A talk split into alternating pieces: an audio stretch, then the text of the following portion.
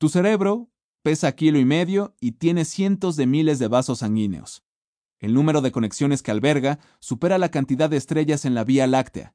Es el órgano más grasoso de tu cuerpo. Podría estar sufriendo en este instante sin que te des cuenta. Si pudieras preguntar a tus abuelos o bisabuelos de qué moría la gente cuando ellos eran jóvenes, es probable que te respondieran de viejos. O quizá te contarían la historia de alguien que se contagió de un germen espantoso y que falleció prematuramente de tuberculosis, cólera o disentería.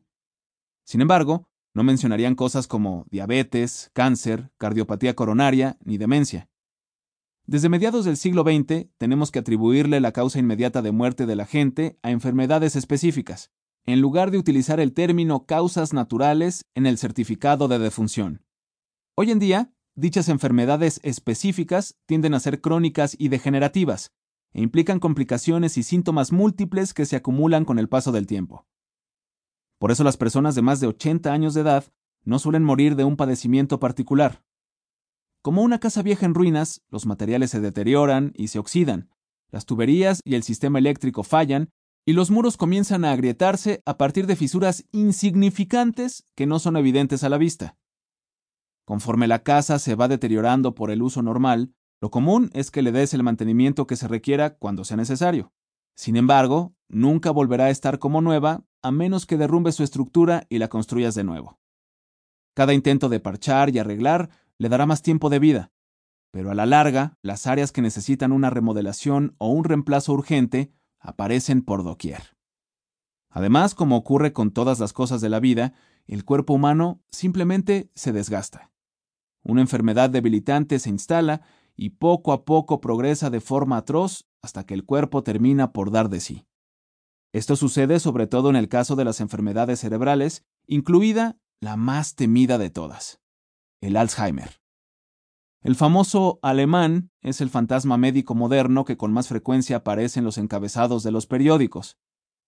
Si hay una preocupación sanitaria que parece eclipsar a todas las demás conforme envejecemos, es la de caer presas del Alzheimer o de alguna otra forma de demencia que nos vuelva incapaces de pensar, razonar y recordar. Las investigaciones demuestran lo arraigada que está esta inquietud.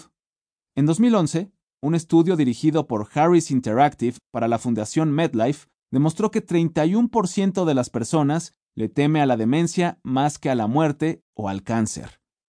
Y este temor no solo afecta a la gente de mayor edad. Hay una gran cantidad de mitos perdurables sobre la serie de trastornos cerebrales degenerativos, entre los que se encuentra el Alzheimer.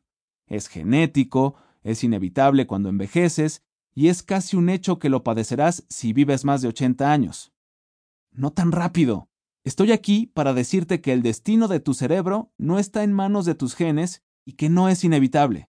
Además, si eres el tipo de persona que sufre otro tipo de trastorno cerebral como cefalea, depresión, epilepsia o ansiedad, es posible que el culpable no esté programado en tu ADN. Está en la comida que consumes. Sí, escuchaste bien. La disfunción cerebral comienza con el pan de cada día y te lo voy a demostrar. Lo repetiré porque sé que suena absurdo.